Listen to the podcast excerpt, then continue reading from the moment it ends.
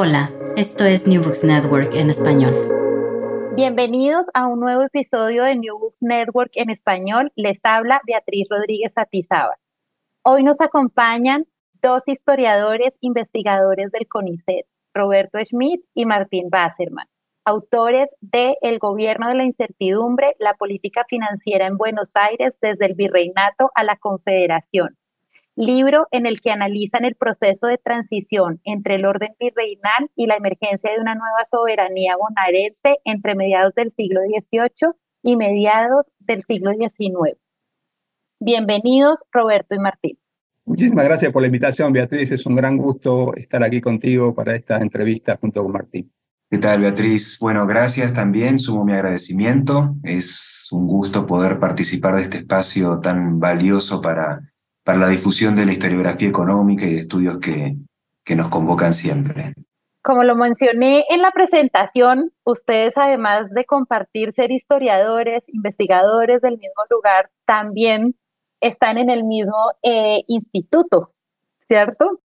Eh, ¿Podrían contar a nuestros oyentes sobre su trayectoria y por qué se animan a trabajar en este libro?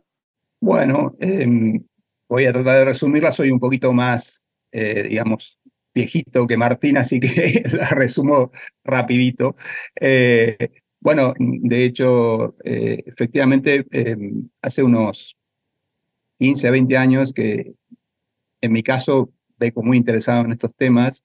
Eh, en algún momento con otros colegas habíamos hecho una compilación que es como un poco el puntapié inicial de estas preocupaciones, a las que luego, por supuesto, Martín, digamos que es mucho más joven y que ha hecho un brillante trabajo también eh, en aportes a estas cuestiones, se fue integrando y, digamos, en esa trayectoria, digamos, bueno, hemos publicado primero con otro grupo de colegas y luego con Martín mismo, eh, una serie de eh, artículos, proyectos, y bueno, fue configurándose, digamos, un núcleo de trabajo que la idea siempre fue articular estos problemas que nos parecían vitales, pero también en una mirada de largo plazo. Entonces, la idea de hacer un trabajo más colectivo tenía que ver no solo por la complejidad del problema, sino también por, por pensar en, brindar una, un, análisis, una investigación que, que, no fuera solo de coyuntura o que no tomara, digamos, eh, esto de una manera, digamos, más, eh, digamos, focal, porque, bueno, a veces eh, resultaba muy difícil de,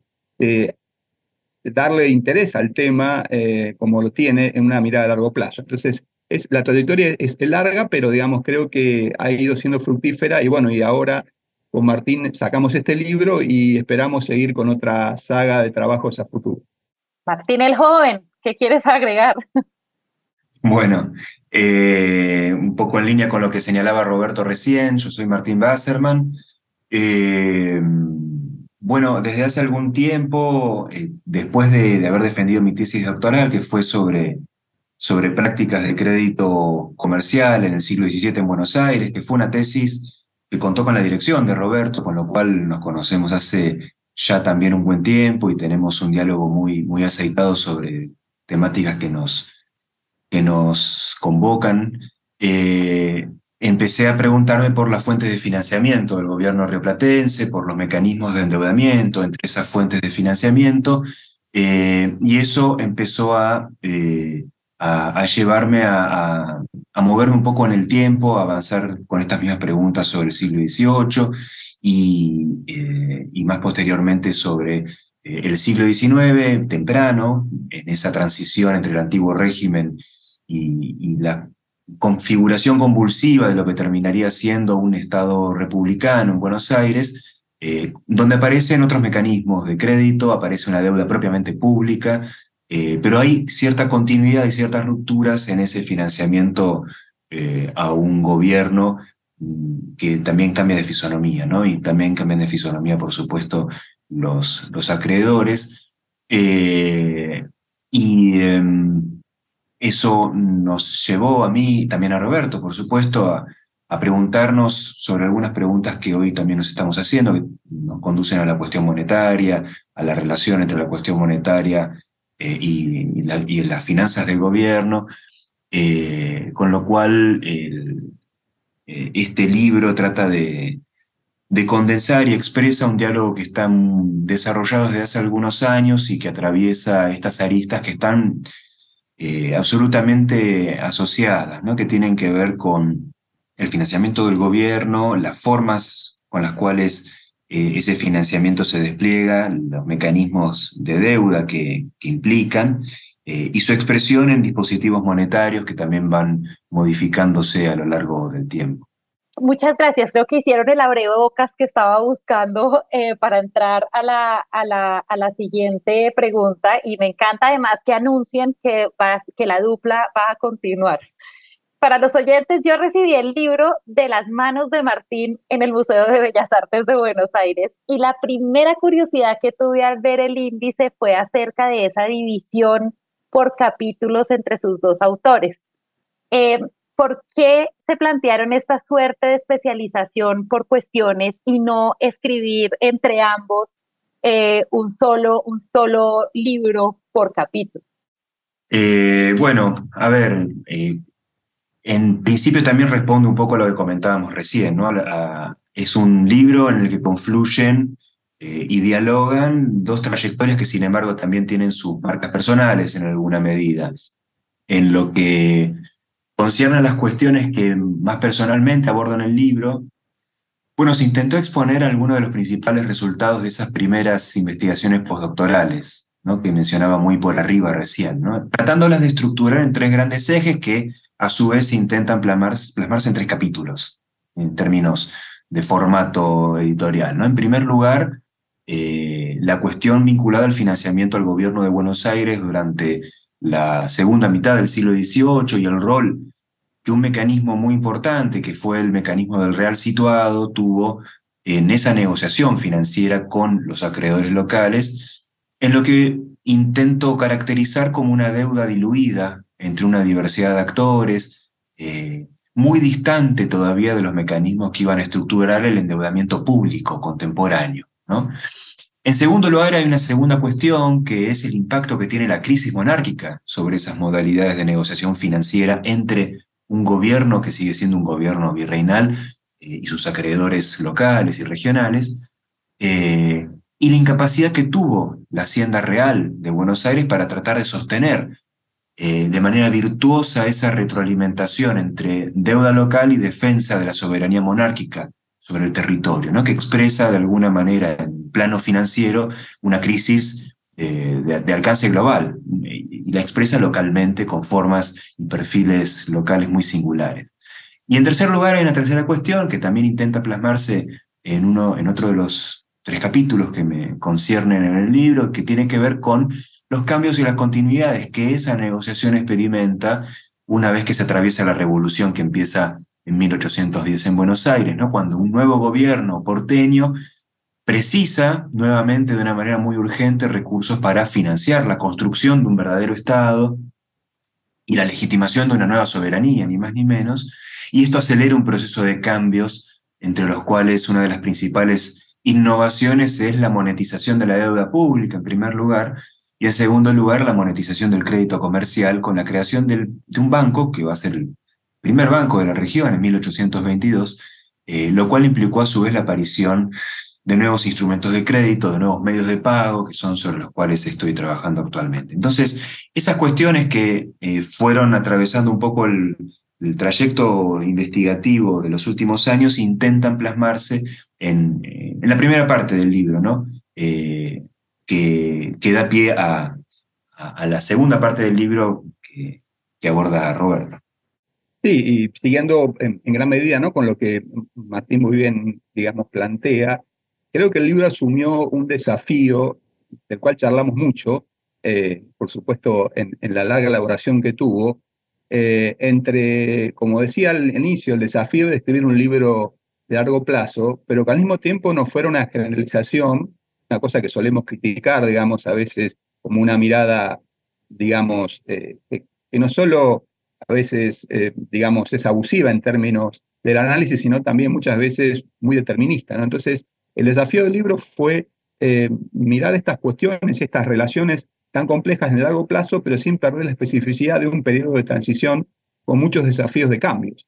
Entonces, creo que los capítulos que fuimos elaborando. Martín ya mencionó los, de la primera parte que están a su cargo y yo los tres de la segunda parte. Tratamos justamente de eh, tener un hilo conductor común eh, como problema general, pero al mismo tiempo que dé cuenta a través de esa narrativa de los capítulos la complejidad y la especificidad del proceso histórico, ¿no? Entonces, la idea del libro era, era ganar eh, en términos de un enfoque de largo plazo general, pero al mismo tiempo que fuera rico en términos de análisis histórico de coyuntura. Entonces, ese es el desafío que enfrenta el libro, eso es lo que intenta recorrer en los capítulos, y en los tres capítulos siguientes, digamos, ya Martín mencionó una breve descripción de los primeros, yo retomo el tema de la deuda pública ya en el periodo independiente hasta mitad del siglo XIX, el problema de, un patrón monetario bimonetario, sus eh, alcances y las prácticas, cómo han cambiado las prácticas de los medios de pago, y finalmente la incidencia de la cuestión financiera monetaria en términos de los precios relativos y del mercado. ¿no? Y también quisiera mencionar que, digamos, que en, en, a lo largo del libro hay en la primera parte y en la segunda parte dos epílogos y una conclusión final en la que intentamos retomar un poco una especie de relectura de la especificidad que fuimos mostrando. Entonces, el libro navega entre esto que nos interesó, que es dar una lectura global y al mismo tiempo no perder la riqueza y el análisis específico de cada una de las partes. ¿no? Ese es el desafío que el libro enfrentó y que intenta recorrer. Sí, precisamente ambos mencionan este asunto de la complejidad y especificidad del proceso histórico. Y hay dos consideraciones teóricas que ustedes plantean desde el inicio del libro y es, primero, la excesiva generalización en la aplicación de los modelos del nuevo institucionalismo y segundo, el esencialismo explicativo de las ventajas comparativas o las bondades de los recursos naturales. ¿Cómo abordan estas consideraciones y cuál es el aporte que ustedes hacen a estas discusiones?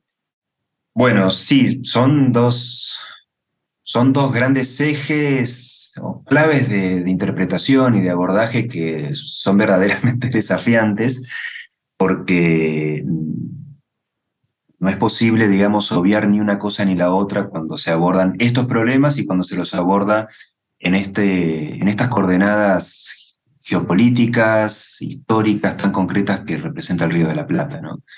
En lo que concierne a, al nuevo institucionalismo económico, no voy a decir nada, nada novedoso al respecto, pero todos, todas sabemos que desde su irrupción eh, en la historiografía económica, si bien volvió a advertir la importancia que las reglas tienen en el desempeño económico, eh, también estimuló ciertas modelizaciones sobre la relación que existe entre gobiernos y acreedores en materia de endeudamiento público particularmente. Es decir, podríamos repasar muy rápidamente este punto, ¿no? focalizando la experiencia inglesa, las vertientes más clásicas del nuevo institucionalismo eh, económico explicaron que eh, los dispositivos parlamentarios habrían tenido la virtud delimitar la potencial arbitrariedad de los poderes ejecutivos en el uso de los recursos financieros. Eh, una limitación que a su vez se habría reforzado con la, institucionalización bancaria de sus acreedores. ¿no? Entonces el control sobre el servicio de la deuda gubernamental habría retroalimentado el acceso a crédito por parte del gobierno, brindándole los recursos necesarios para emprender una política expansiva y no solo para emprender una política expansiva, sino para eh, emprenderla de manera compatible con el crecimiento económico, lo cual era todo un verdadero desafío a, fines del siglo XVII. ¿no? Eh, este marco explicativo muy pronto se constituyó como un parámetro en algunos análisis sobre otros procesos históricos. ¿no? Eh, y tomando el caso rioplatense, el libro propone una lectura histórica con foco precisamente en las singularidades locales y regionales, que muestran eh, que aquellas relaciones que eran igualmente importantes para estas, para estas coordenadas históricas, eh, pero muestran que aquellas relaciones eh, causales que pudieron tener lugar en epicentros de la economía occidental, como el caso inglés, sin embargo, no operaron o no lo hicieron en el mismo sentido o no lo hicieron automáticamente en el Río de la Plata. ¿no? Por caso, eh, digamos, y como se muestra también en varios capítulos, durante el periodo borbónico, la, justamente la inexistencia de asambleas legislativas y la ausencia de, instituciones bancarias hasta 1822 no inhabilitaron ni impidieron tampoco el despliegue de negociaciones financieras entre acreedores y gobierno. ¿no? Y cuando esos ámbitos parlamentarios emergen después de la revolución, seguidos de la aparición de la banca bonaerense en la década de 1820, abrieron causas institucionales muy novedosos para la construcción de compromisos financieros, pero ni el cumplimiento de los compromisos que se había que había asumido la hacienda del gobierno, ni el control de los acreedores sobre la gestión de esos recursos financieros, ni lo uno ni lo otro resultó suficiente para consolidar las finanzas públicas administradas por un gobierno que seguía siendo muy débil eh, y que declamaba una soberanía que no, no lograba ejercer efectivamente todavía. Entonces, la relación entre eh, el gobierno de Buenos Aires y sus acreedores no solo se canalizó a través de diferentes instituciones que es necesario visibilizar, y acá hay una historiografía también detrás, ¿no? que viene visibilizando las instituciones que canalizaron esa negociación. Sería injusto mencionar a, algunos autores porque inevitablemente dejaríamos otros, pero es, hay algunos trabajos que son referencia, los trabajos de Regina Graff y Alejandro Irigoyen, los trabajos más recientes de Viviana Grieco lo muestran con mucha claridad. Eh, pero también se muestra eh, eh, que la implicancia de esos cambios institucionales que aparecen después de la revolución no necesariamente siguieron una causalidad como la presupuesta en ciertos modelos establecidos. ¿no? El caso de Buenos Aires muestra que ciertos arreglos institucionales pueden ser necesarios, pero no son siempre suficientes para redundar en la obtención de crédito y también muestra que el endeudamiento del fisco, el crecimiento económico y, el desarrollo no siempre, ni en cualquier contexto, se, relacionaron de una manera causal ni, virtuosa necesariamente. Entonces el libro trata de ofrecer, entre otras muchas cosas, un aporte a esa discusión, al señalar que los procesos históricos eh, justamente eh, implican mm, eh, poner de relieve las singularidades locales y las alteridades temporales, ¿no? que tienen un peso explicativo relevante, y que no necesariamente invalidan los modelos, sino que intentan enriquecerlos al demostrar cuáles son las limitaciones de esos modelos y también cuál es su potencial para la comprensión de la realidad en coordenadas eh, históricas más, más precisas. ¿no? Esto en relación concretamente a lo que señalaba Beatriz en torno a, la cuestión eh, del, nuevo institucionalismo como una clave de interpretación. y sin duda, digamos, tal como Martín lo plantea para el tema del neoinstitucionalismo, en el caso de las ventajas comparativas, las teorías de posición, ¿no? una serie muy interesante, digamos, de cuestiones teóricas que se han utilizado y se siguen utilizando y, son frecuentemente argumentaciones que aparecen eh, en todos los estudios, sobre todo del siglo XVIII, sobre todo del XIX, digamos, como elemento central de la performance de la historia, económica latinoamericana. ¿no? Sin duda, el libro intenta dialogar con, con, estas miradas eh, en el mismo sentido que planteaba Martín con el neoinstitucionalismo, es decir, para enriquecer y para mostrar los límites de este tipo de explicaciones. Lo que el libro intenta en ese sentido es mostrar eh, hasta qué punto, eh, digamos, lo que nos ofrecen las teorías de posición, la teoría de bienes o ventajas comparativas explica y determina los procesos económicos y sus performances y sus desempeños. Entonces, en el libro intentamos mostrar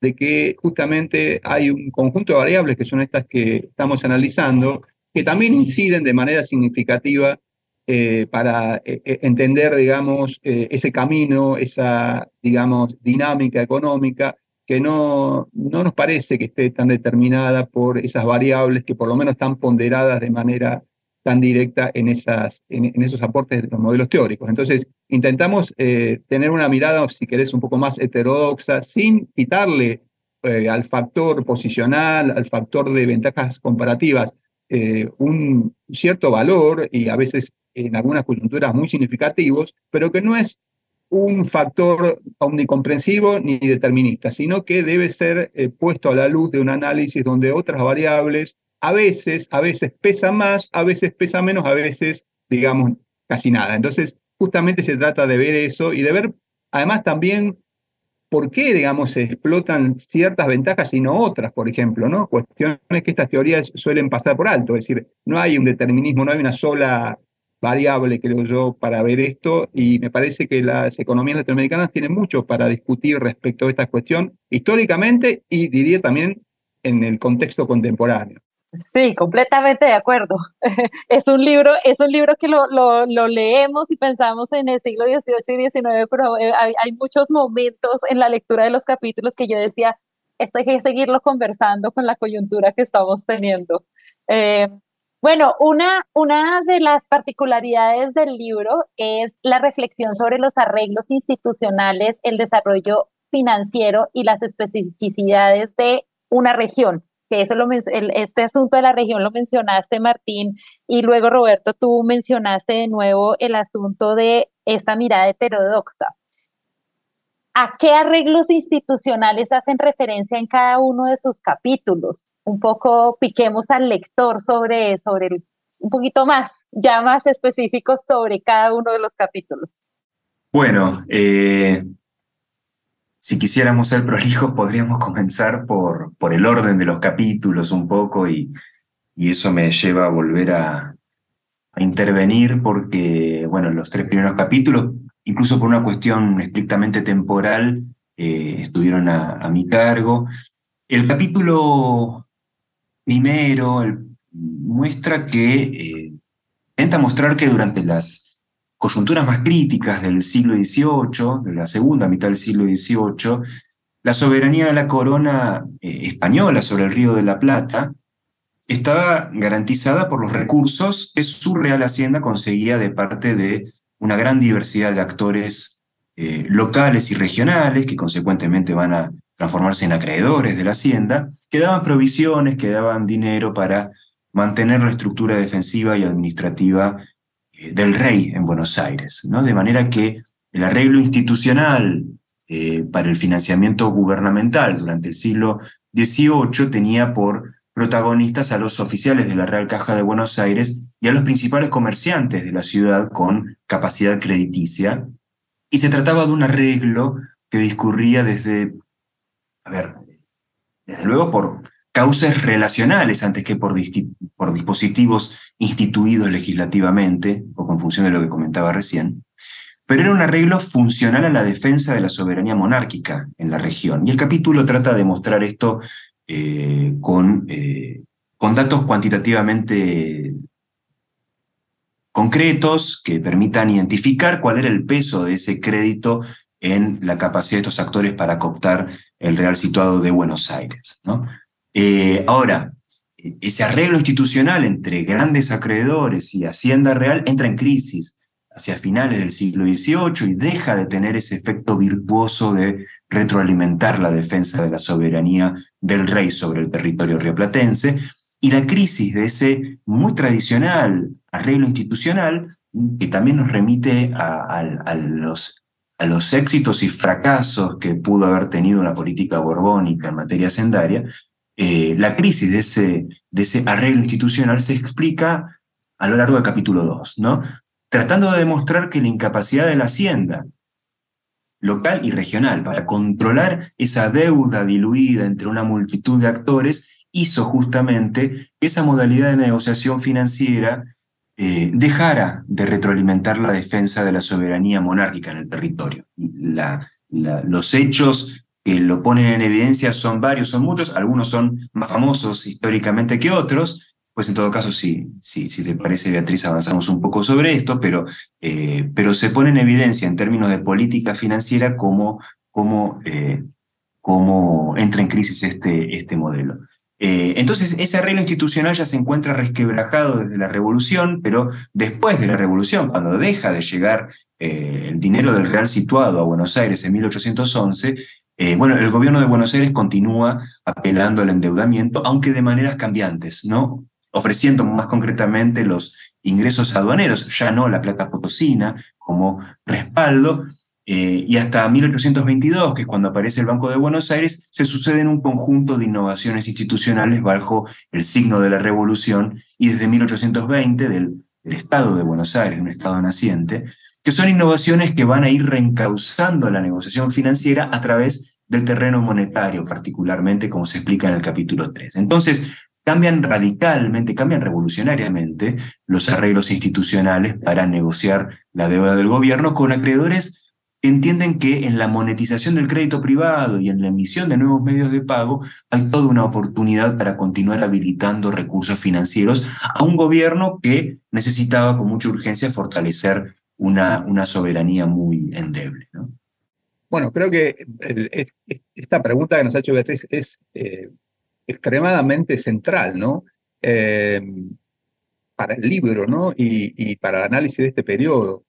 Yo marcaría, por lo menos en los capítulos siguientes del libro, digamos, tres grandes cuestiones institucionales que son centrales, ¿no? Una, Martín ya las dejó desplegada, eh, que es cómo se financia la deuda del Estado en construcción, ¿no? Es decir, hay una, digamos, una temática que es tradicional en la historia latinoamericana, que es la construcción del Estado Nacional. Sin embargo, eh, hay mucho menos claridad o si, si queremos mucho menos análisis sobre las formas en que esos acuerdos institucionales funcionaron, por lo menos en la etapa inicial. ¿no? Justamente lo que el libro intenta es eh, ir viendo eso, qué caminos y qué acuerdos o desacuerdos surgen en torno al financiamiento del déficit público, que es recurrente y fundamental y es una, diríamos, cuestión elemental de la construcción del nuevo escenario.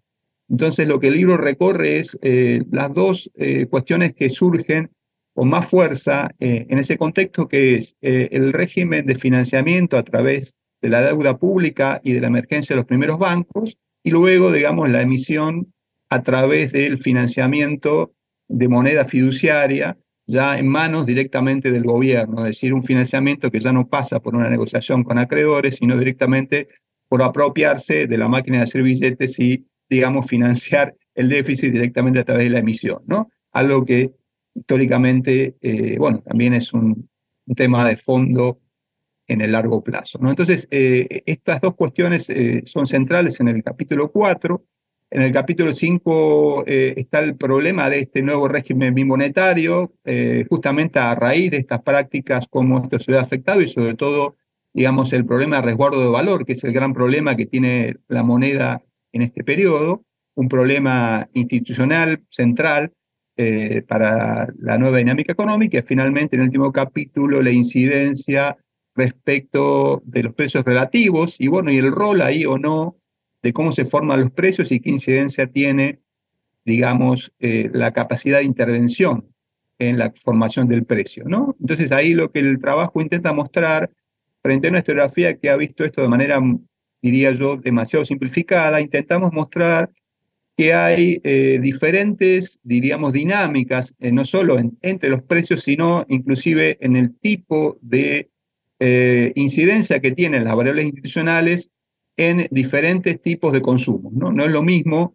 el impacto que hay a nivel del consumo doméstico básico, de lo que son los, diríamos, consumos intermedios y los consumos, diríamos, más ligados a eh, los bienes importados. Entonces ahí hay un análisis un poco más fino de cómo las barreras institucionales y cómo, digamos, impacta eh, el tema, digamos, de la emisión y, del déficit dentro de eh, la marcha de los precios relativos en la Plaza de Buenos Aires.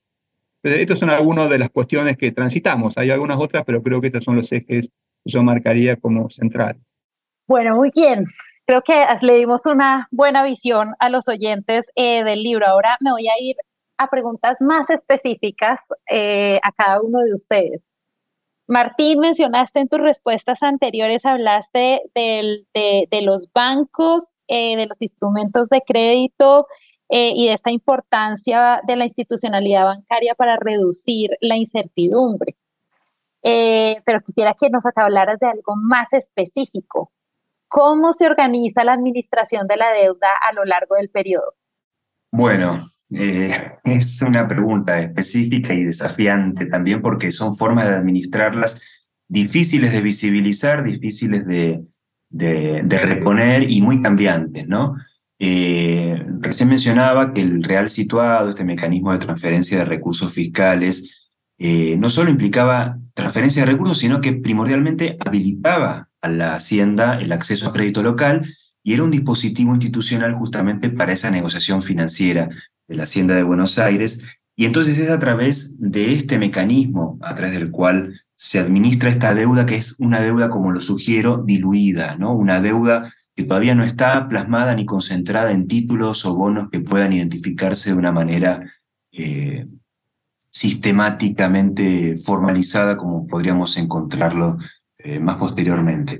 Ahora, y esto me parece importante acentuarlo, eh, esa negociación de la deuda con los grandes acreedores se apoyaba en una deuda que no estaba negociada con la gran mayoría de los acreedores que eran pequeños acreedores de la Hacienda, y me refiero a una deuda coercitivamente impuesta a proveedores ocasionales, a soldados, a personal de baja administración, que no tenían ni el giro ni ni la proximidad relacional a las autoridades de la Caja de Buenos Aires y eran quienes en los hechos definían la política de gastos de los recursos fiscales, ¿no? Me refiero a, los oficiales de la caja. Entonces, este arreglo institucional se apoyaba en una complementación entre negociación y coerción, ¿no?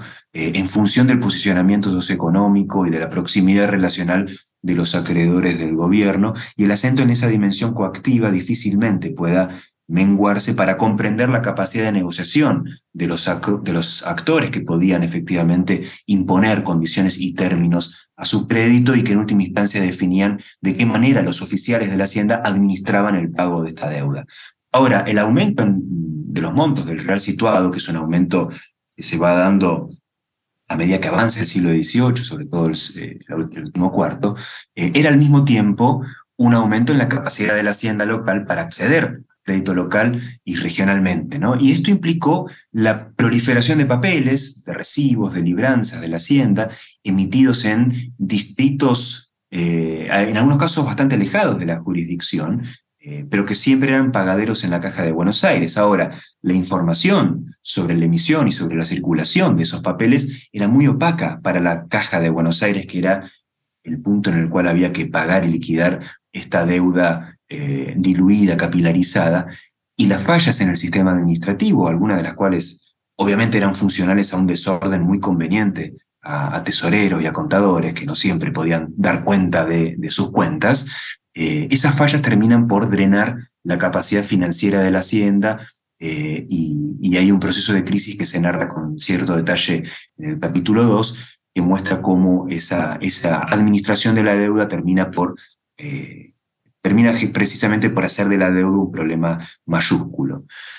Cuando se atraviesa la revolución, la extinción del real situado en 1811 termina por modificar, modular las formas bajo las cuales ese nuevo fisco va a continuar negociando el financiamiento con sus acreedores, que también empiezan a cambiar de perfil, de fisonomía, incluso de procedencia. Eh, y entonces el endeudamiento del gobierno de Buenos Aires comienza a crecer, comienza a crecer aceleradamente desde 1813, y eh, consolidar la deuda se transforma en un objetivo primordial. Y esto dinamizó, como mencionaba antes, un proceso de cambios institucionales en materia financiera, sobre todo desde 1818, pero la inflexión principal en esos arreglos institucionales que orientaban la negociación del financiamiento y, su administración, va a estar marcada por el establecimiento del Banco de Buenos Aires en 1822, eh, ¿no? el primer banco de toda la región.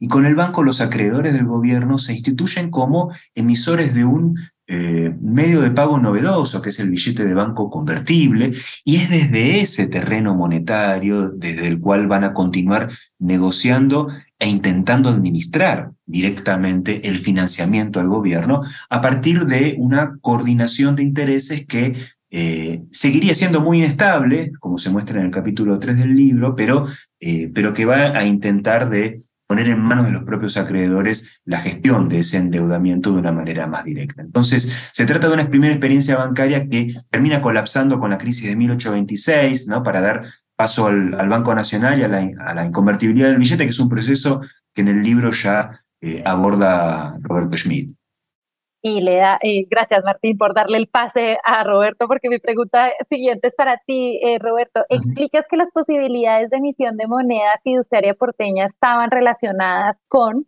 esa creciente actividad económica y con los incrementos de los recursos aduaneros? ¿Cómo se entrelaza esta afirmación y lo, y lo que analizas con las alteraciones eh, de los precios relativos durante el periodo? Bueno, bien, retomando un poquito lo que, lo que Martín comentaba, ¿no? Es decir, el, y yo decía anteriormente, bueno, estamos frente a, la construcción de, un, de, una nueva forma de negociación de la deuda pública, por un lado, a través del billete de banco y el préstamo de, o el préstamo a través de, emisión de acciones del gobierno, eh, pero también, digamos, coinciden en, la década del 20, digamos, la emergencia de esta moneda fiduciaria que se empieza a emitir, justamente dándole a, primero al Banco de Buenos Aires, luego al Banco Nacional, la posibilidad de emitir papel moneda, primero convertible, luego a partir del 26 inconvertible. Bueno, ¿cómo es esa, esa relación? ¿Cómo funciona?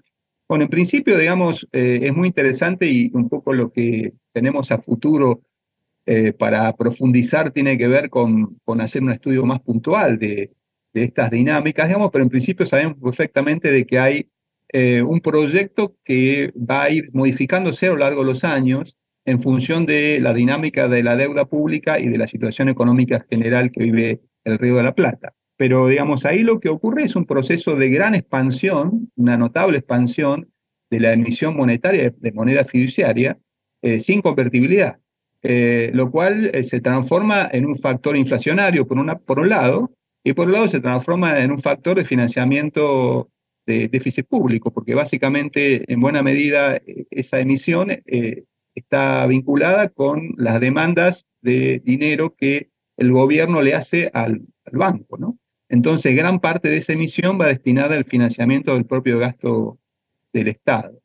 Eh, y bueno, lo que parece primar ahí, digamos, inclusive antes de que el proceso de expansión eh, de emisión sin respaldo crezca, es la idea, y esto es un poco lo que tú mencionabas, la idea que aparece bastante, para mi sorpresa, bastante aceptada, inclusive por los miembros del banco, de que eh, mientras la actividad económica demande moneda fiduciaria, es posible en su mirada, por lo menos, sostener esa moneda sin grandes perjuicios, sin grandes factores devaluatorios. ¿no? Eh, esto parece funcionar en algunos momentos.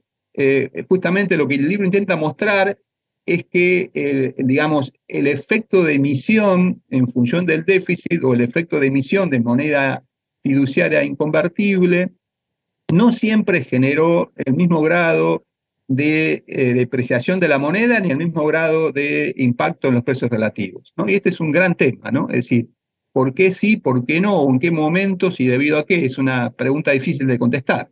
Eh, lo cierto es que parece en una economía que era bastante pequeña, en la medida en que comenzó a crecer fuertemente la demanda de dinero, tanto del el Estado para solventar su déficit como de las actividades económicas, bueno, obviamente generó una serie de incertidumbres, cambió el escenario, pero no parece haber generado un proceso inflacionario tan fuerte. Sí lo hizo en la medida en que la actividad económica se vio muy mermada por las contingencias de la crisis internacional y la guerra local, y en la medida en que se descontroló de manera muy, muy notable la demanda del gasto público. Es decir, que ahí hay una frontera lábil que hay que estudiar y ver, digamos, en el efecto concreto de, esta, de, esta, de este gran dilema teórico, ¿no? En qué medida la emisión, digamos, eh, o el aumento de la masa de circulante, digamos, termina yendo o no a generar factores inflacionarios. Justamente lo que intentamos, digamos, de alguna manera medir precariamente en una economía preestadística es tratar de ver esa relación, ¿no?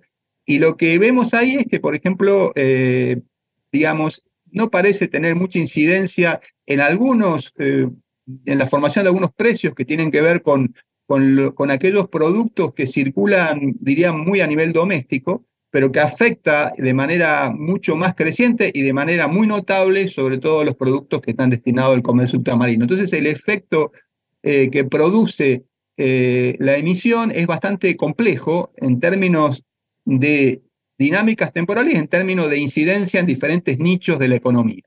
Eh, depende de qué cosa hablemos, entonces el efecto es un poquito diferente, eh, generando un proceso inflacionario, pero de carácter, eh, diríamos, en algunos casos, casi, digamos, de proceso de terrible, de, digamos, depreciación, en algunos aspectos un poco más moderado o diría mucho menor. Entonces, lo que, lo que intentamos mostrar es eso, y ahí me parece que un factor central que, modula, o uno de los factores que modula el impacto de, esta emisión, tiene que ver también con la capacidad que tiene el propio Estado de absorber parte, buena parte de esa emisión a través de la aduana, porque tenemos un caso que es extraordinario, Buenos Aires va a mantener el monopolio como única plaza mercantil durante todo este periodo y va a ser una especie de aspiradora de papel moneda fiduciario.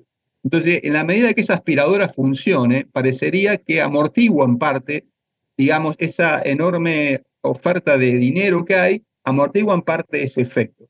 De ahí esa relación que no está medida, pero que, digamos, alguna parece funcionar. El problema es que esa aspiradora tiene momentos en que se detiene por condiciones institucionales o de guerra, y ahí, bueno, se ve claramente, y bien, también se ve claramente cómo eso transforma la situación, ¿no? Entonces, la relación que tú mencionabas está mediada por todos estos factores, es decir, crecimiento de la demanda de dinero, inversión posible del dinero fiduciario, eh, demanda de dinero fiduciario para, eh, digamos, eh, el Estado y la capacidad que tiene la aduana de ser un demandante importante de papel moneda. Entonces, es un cuadro que, digamos, hay que poner en contacto en la dinámica histórica en todos esos factores vinculados e interactuar. Gracias. En una, en una entrevista anterior que le hice a, James Torres y a Daniel Gutiérrez sobre su libro de, de, la compañía Barro y Sordo, eh, hablamos mucho de, de, los nexos comerciales, los, los nexos mercantiles y las redes comerciales. Y precisamente en su libro, este es un asunto transversal a los siete capítulos. ¿Cuáles fueron los aciertos y desaciertos de la existencia de estas redes de comercio para la política financiera? Bueno, eh, eh, como bien tú dices, está, eh, digamos, íntimamente ligado a, lo largo de todo el libro esta cuestión, ¿no? que no, no es sencilla de, también de, visualizar plenamente, ¿no? Porque es un periodo largo con muchas transformaciones, pero sin duda, digamos, es fundamental para entender esa dinámica, tanto en la primera parte que analiza Martín, entender, bueno, los, los nexos mercantiles, ¿no? Que es, eh, digamos, articularon en torno a la Plaza de Buenos Aires en el periodo tardo-colonial y las dinámicas de, esos movimientos, Martín explica muy bien, bueno, no lo voy a analizar yo acá, estando él, digamos, eh, el, no solo el tema del situado, sino el tema de eh, los comerciantes vinculados con el situado, la habitación del situado, y cómo eso se vincula con el entramado de relaciones mercantiles entre Buenos Aires y el Alto Perú, ¿no? Y ya para el periodo independiente, digamos, esta cuestión sigue siendo vital, con la novedad no menor de que ese espacio más integrado, con dificultades, pero más integrados que hubo durante el periodo colonial o tardo colonial o tardo virreinal, digamos, comienza a eh, entrar en una etapa de fragmentación, ¿no? Entonces tenemos en el Río de la Plata un espacio mercantil en transición, que yo he llamado en algunos de mis estudios, yo trabajé mucho también sobre comercio de este periodo, llamé un espacio eh, bifronte, ¿no? Un espacio bifronte que estaba muy articulado, por un lado, con los lesos atlánticos vinculados a Buenos Aires, el epicentro eh, que analizamos en el libro, y también con un espacio comercial que estaba articulado para algunas regiones fuertemente con el Pacífico, ¿no? A través de eh, nexos en el interior. Entonces, encontramos ahí un escenario mercantil que ha cambiado y a su vez encontramos también una fuerte incidencia en el patrón bimonetario del siglo XIX de la moneda boliviana, digamos, a partir de la década de 30, como factor central que intenta, a través de, las balanzas monetarias, intenta, digamos, de una manera convertirse en un sostén de la moneda metálica de ese sistema, eh, digamos, que se complementa con la moneda fiduciaria, ¿no? Bueno, e, ese es un, gran tema, ¿no? Del cual conocemos eh, algunos elementos centrales, pero también es un tema que hay que seguir investigando mucho porque las articulaciones y los cambios de esas, de esas redes no están totalmente claros. Eh, sabemos que eh, obviamente la dinámica eh, comercial entre los puertos y, el espacio interior continuó siendo fundamental, más allá de las este, dinámicas institucionales y políticas, pero digamos, esas alteraciones de los negocios y sobre todo el efecto que producen las nuevas matrices monetarias, las nuevas eh, facetas impositivas y sobre todo las dinámicas de incertidumbre tienen que haber afectado eh, las formas de funcionamiento. E, en buena medida, eh, algo que es necesario profundizar y, quizás en futuras investigaciones a través de los bancos podamos hacerlos, es justamente cómo se interrelacionaron esos actores de esas redes mercantiles en el nuevo escenario, ¿no? En un escenario mucho más desafiante en lo institucional y mucho más inestables en términos de sus precios y rentas, ¿no? Entonces, esa es una buena pregunta de la cual te podemos dar respuestas parciales, pero que eh, sigue siendo eh, central.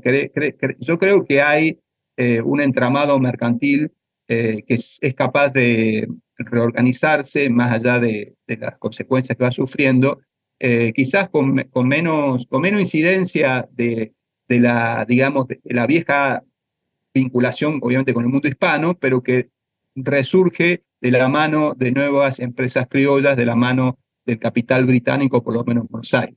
Martín seguramente puede, podría también explayar un poco más eh, estas cuestiones. Martín está que habla porque nos está haciendo gestos en el video, así que, que adelante.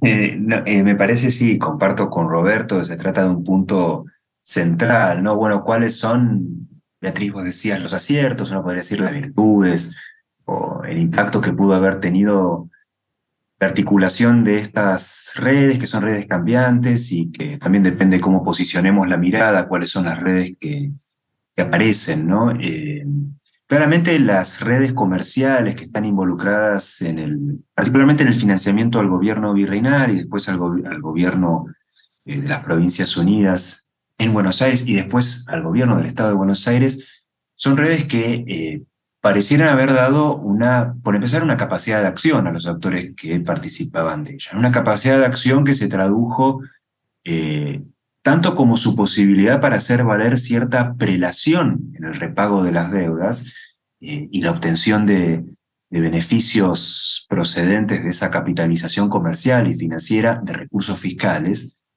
eh, pero también se tradujo como la capacidad de diseñar dispositivos institucionales desde los cuales garantizar los beneficios de financiar al gobierno. ¿no? A ver, claro que también tuvo costos. Eh, la búsqueda de reserva de valor, un contexto de incertidumbre y de creciente volatilidad, empujaba a esos actores a intentar, desde esas mismas redes, experimentos que intentaran salvaguardar su rentabilidad, pero en términos institucionales también eh, implicó la primacía de una racionalidad cortoplacista por sobre una proyección de largo plazo que garantizara la estabilidad institucional. Y esto se ve con mucha claridad eh, una vez que se atraviesa la revolución. ¿no? Entonces, los dispositivos que las redes de comercio articularon durante la primera mitad de la década de 1820 fueron muy útiles para resarcir esos costos en el corto plazo, pero quizás resultaron menos eficientes para garantizar esa rentabilidad en el largo plazo y sostener la estabilidad financiera del gobierno. ¿no? Pero eh, vuelvo a, enfatizar en esto, se trata de, de, por un lado, de una red que va cambiando, por supuesto, que es muy cambiante, no solo en cuanto a los nombres propios que la integran, sino al perfil y a la extracción socioeconómica de los actores que la componen. Eh, y por otro lado, se trata de, de un equilibrio siempre inestable entre las redes comerciales, que articulan el financiamiento del gobierno eh, y los intereses de un gobierno que eh, difícilmente puedan disociarse en algún punto de los intereses de algunos de los protagonistas de esa misma red. Eh, pero vuelvo a, enfatizar en lo que señalaba Roberto, es un punto central sobre el cual claramente también hay que seguir trabajando, indagando, explorando.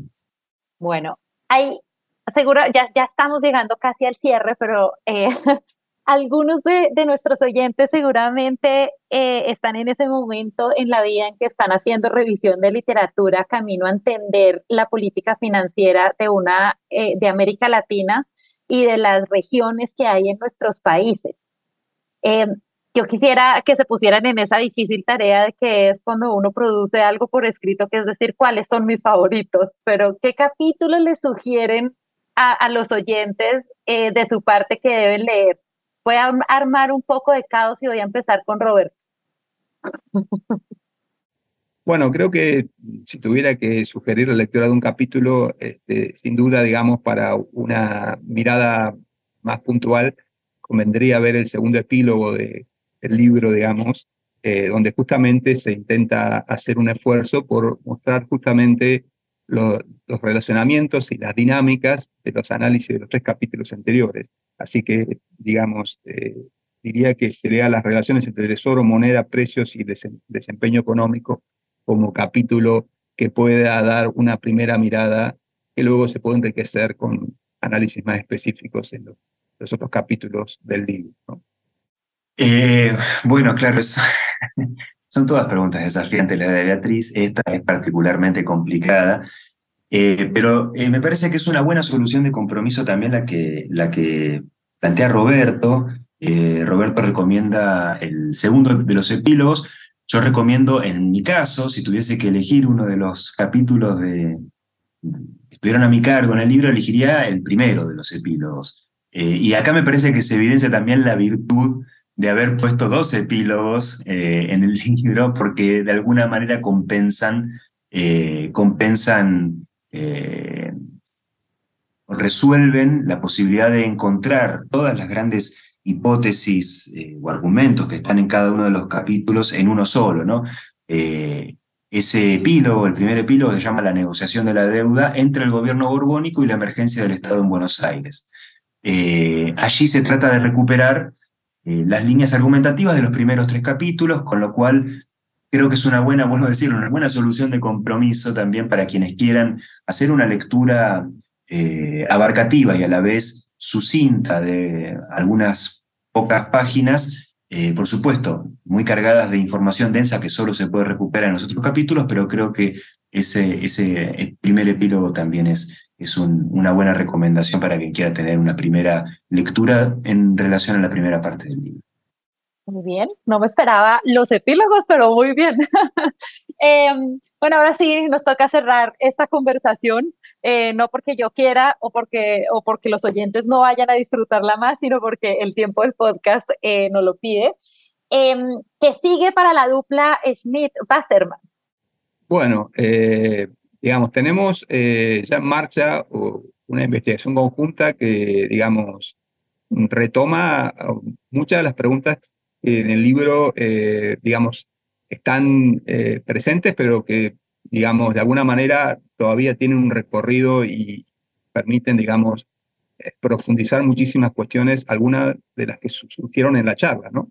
nos estamos centrando en un análisis de, la política bancaria, pero muy vinculado a estas cuestiones que surgieron, ¿no? A, tanto a los aspectos de, moneda y financiamiento, tanto público como privado, del crédito, pero también para entender esas complejas dinámicas de los actores, las redes y la actividad económica, ¿no? Entonces, ese es un poco el, escenario de fondo que nos interesa, ¿no? Eh, y bueno, le dejo a Martín para que dé algunas precisiones más de lo que estamos charlando y pensando para, para un trabajo conjunto futuro y un próximo libro. Eh, sí, un poco en línea con lo que decía Roberto, estamos en este momento avanzando sobre sendos, sendas primeras experiencias bancarias. ¿no? En mi caso, sobre el Banco de Buenos Aires, que va de 1822 a 1826.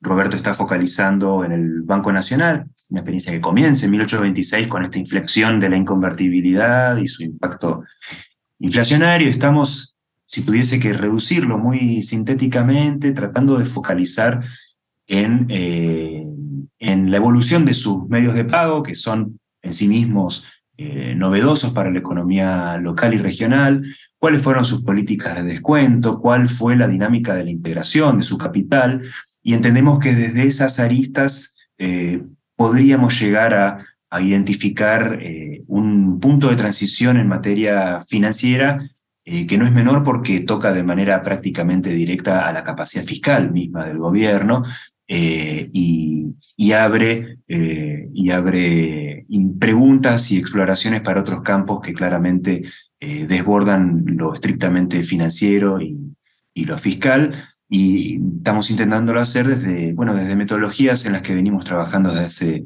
bastante tiempo, ¿no? desde un análisis que aborde lo cualitativo, que aborde lo cuantitativo, desde la estadística descriptiva hasta el análisis de redes sociales. Así que eh, en eso nos, nos encontramos entre manos actualmente.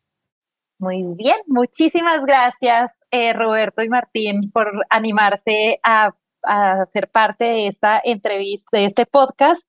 y eh, por su libro, gracias. Y eh, a los oyentes los invitamos a que contacten a los autores, a que lean su libro y estén pendientes de lo que viene de esta dupla. Gracias, Beatriz. Gracias, Beatriz. Muchas gracias. Gracias por escuchar New Books Network en español.